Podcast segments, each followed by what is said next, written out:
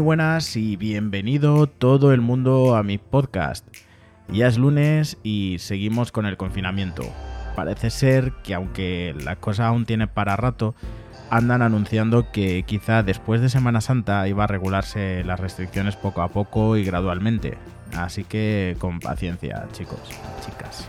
En el podcast de hoy iba a hablar de entretenimiento, de cosas maqueras para los fans de Apple, etc. Pero por casualidades de la vida y del SEO en YouTube, terminé viendo un reportaje muy reciente de un conocido programa de Mediaset sobre conspiraciones y ¡boom!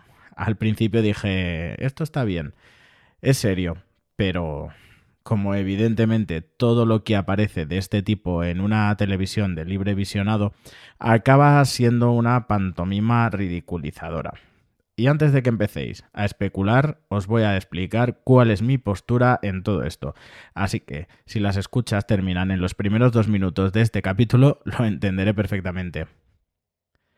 A mí me gusta eh, escuchar y aprender, me gusta pensar, me gusta debatir, discutir, me gusta que me enseñen y aceptar, entender y creer lo que yo quiera o pueda asimilar. Con lo cual, para mí, y aunque suene estúpido, la ciencia, la religión o espiritualidad, y vamos a denominarlo así, las, teorías conspiracionistas, todo ello tiene el mismo peso en mi mundo y dependiendo de lo que vaya escuchando, cada una ejerce un peso distinto en la forma que tengo de ver las cosas.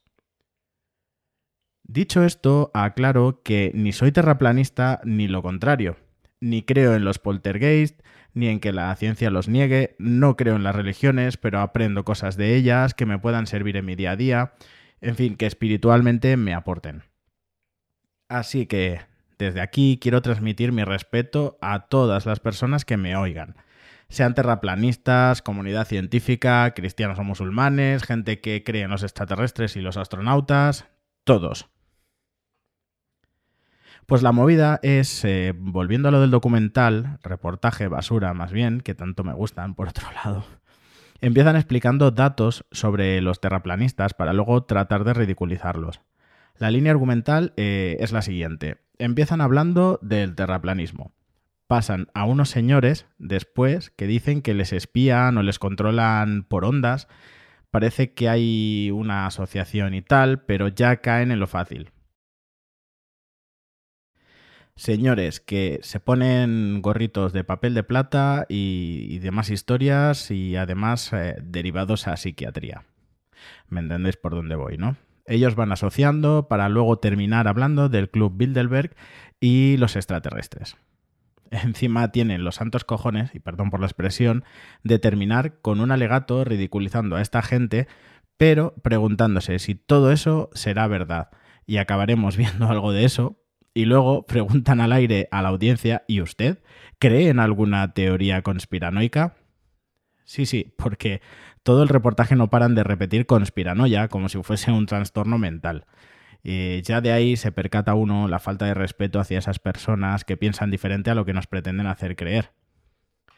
Así que bien, empezando con el tema del terraplanismo que comentan en el reportaje, me parece muy absurdo que empiecen el documental dando una serie de datos que luego cuando pasan a la parte científica de todo esto, se lo pasan por el forro. Hay un trozo del documental en que van a la Agencia Espacial Europea a desmentirlo todo y ahí empieza lo que para mí es un espectáculo ridiculizante y bochornoso. Te enseñan una pantalla de vídeo con una animación de toda la bola terrestre, todita la bola, que te dicen por dónde va el satélite, el Galileo, me parece que es el que mencionaban, el europeo, como cuando viajas en avión y os ponen la pantallita, el vídeo, la animación de por dónde va volando el aparato en ese momento. Pues lo mismo, pero con la trayectoria del satélite. Para luego decirte que ese único satélite que ellos tienen visualiza 24 horas el planeta y te ponen otro vídeo en otra pantalla de una bola entera de la Tierra a tiempo real diciendo que eso es lo que ve el satélite. Señores, sí. Quieren hacernos creer que eso es real. Que nos digan qué angular tiene ese satélite para que grabe y reproduzca en streaming toda la bolita entera. No sé, a mi parecer la forma en que lo explican huele mal pese a que quieren conseguir el efecto contrario. En fin, que la Tierra es plana o es una bola, lo que ya no me creo es esta clase de montajes. O que el hombre en los 60 vaya a la luna, pero ahora no hay tecnología para ello. Y no, no me convencen los argumentos de que no hay dinero para financiar ni cosas similares cuando luego te publican cosas en los periódicos del estilo que el procesador del último iPhone o, el iPhone de hace no sé cuántos años ya es más potente 10 veces que el del ordenador que mandó al hombre a la luna. Vamos, me parece surrealista. Cuando en el colegio te explican historia, también te cuentan que la humanidad era terraplanista. Que se lo expliqué a Cristóbal Colón, que aunque es un mito que quisiera demostrar la esfericidad, la esfericidad con perdón, de la Tierra, ahí está. Y fue realmente un señor griego, Aristóteles, quien determinó que la Tierra era redonda, esférica, basándose en los eclipses y en la posición de las estrellas. Algo tan científico como observar los chemtrails, fumigar y llegar a esa conclusión. Pero claro, hay unas normas y teoremas científicos de una comunidad que hay que creer. Eso, creer. Y, pero bueno, después de todo esto, los, señores del reportaje pasan a, unos hombres a los que les controlan la mente y los médicos les dicen que vayan a un psiquiatra. Y para dormir se ponen un gorro de papel de plata. Luego hay otro señor que se mide las ondas cerebrales y dice que da más microondas que un. más ondas que un microondas. Eh, todos sabemos la imagen que causa esto en la sociedad. Tengan más o menos razones los actores que dicen. Uh, perdón, los actores. Quería decir, los señores que dan sus testimonios escondidos y censurados, pero creo que ha quedado claro. La asociación que han querido crear en los espectadores es de eh, ridiculizar al primer grupo de personas que nada tienen que ver.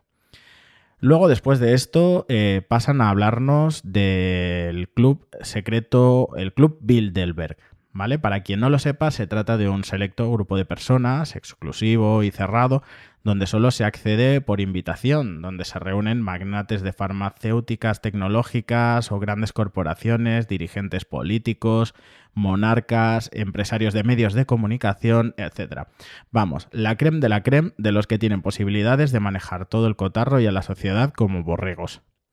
Esto lo enlazan con un señor que según ellos es un experto en extraterrestres y lo alinean diciendo que son los extraterrestres los que controlan este grupo que a su vez controla la humanidad. Y luego, claro, entienden y sacan la conclusión o, aceptan eh, entonces lo que los señores del papel de plata eh, les están explicando, que están siendo manipulados por ondas.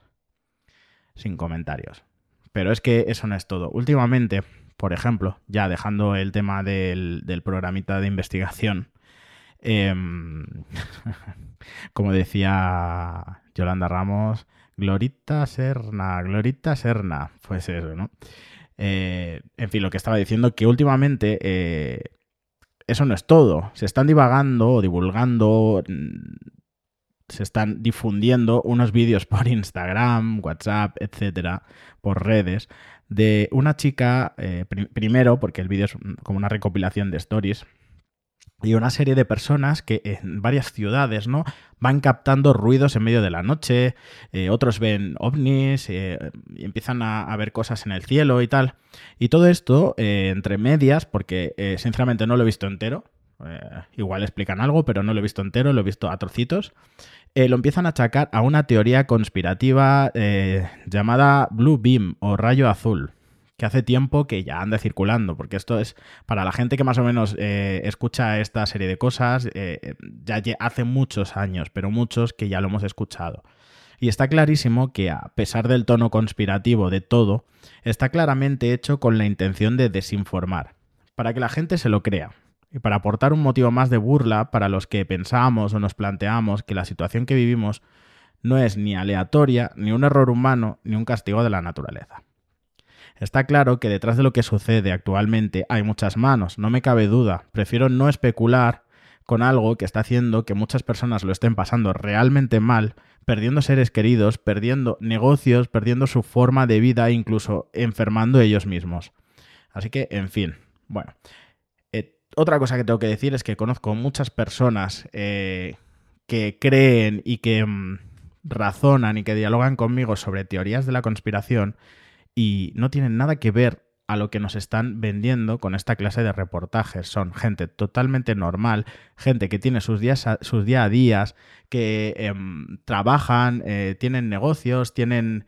Eh, no sé, tienen contacto social, no, son gente, como dicen en el reportaje, que acaban perdiendo, que son sectarios, que acaban perdiendo a su familia, a sus amigos. Vamos, es totalmente falso eh, la imagen que quieren eh, dar de estas personas. En fin, son gente que tienen una opinión diferente a la de los demás y nos sentamos en una mesa con un café a dialogarlo.